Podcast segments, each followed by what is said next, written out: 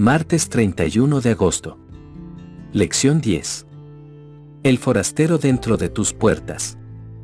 Lee Éxodo capítulo 19, versículo 6. Y vosotros me seréis un reino de sacerdotes y gente santa.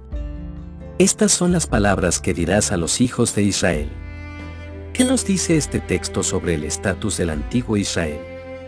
Ver además primera de Pedro capítulo 2, versículo 9.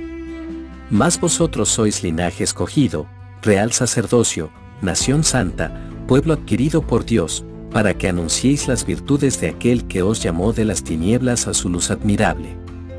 Israel había sido llamado a salir de Egipto para ser el pueblo del pacto de Dios, la nación a través de la cual, si hubieran permanecido fieles, el Evangelio se habría esparcido por el mundo. Sin duda, fueron objeto del cuidado y la preocupación especiales de Dios, se les concedieron privilegios especiales y, al mismo tiempo, se les asignaron responsabilidades especiales. Lee Éxodo capítulo 23, versículo 12. Seis días trabajarás, y al séptimo día reposarás, para que descanse tu buey y tu asno, y tome refrigerio el hijo de tu sierva, y el extranjero. ¿Qué más sucede aquí? ¿Qué nos enseña este texto acerca de cómo Dios consideraba a los demás, aparte de los propios israelitas? La universalidad del sábado es algo que muchas personas pasan por alto. Por supuesto, el error más común es que solo era para los judíos, un error expuesto en los dos primeros capítulos del Génesis. En definitiva, Dios creó a todas las personas, por lo tanto, todos deberían acordarse del día de reposo. Aunque siempre debemos tener presente lo que el sábado representa para nosotros, también debemos recordar lo que debería decirnos sobre los demás. En cierto sentido, nuestro descanso y nuestra relación con nuestro Creador y Redentor nos llevarán automáticamente a considerar a los demás con nuevos ojos, a verlos como seres creados por el mismo Dios que nos creó a nosotros, amados por el mismo Dios que nos ama y que murió tanto por ellos como por nosotros.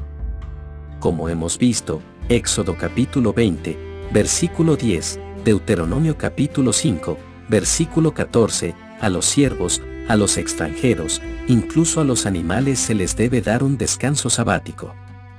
Dice mucho el hecho de que incluso los forasteros dentro de sus puertas, es decir, aquellos que, todavía, no participaban de las promesas del pacto dadas a Israel, debían disfrutar del descanso sabático.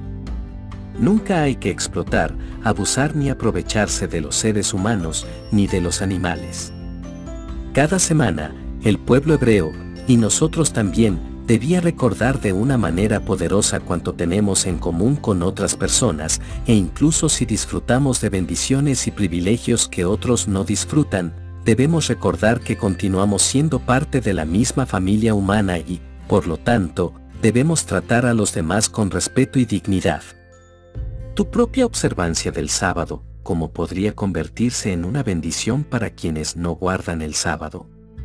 Es decir, cómo puedes usar el sábado como testimonio para los demás.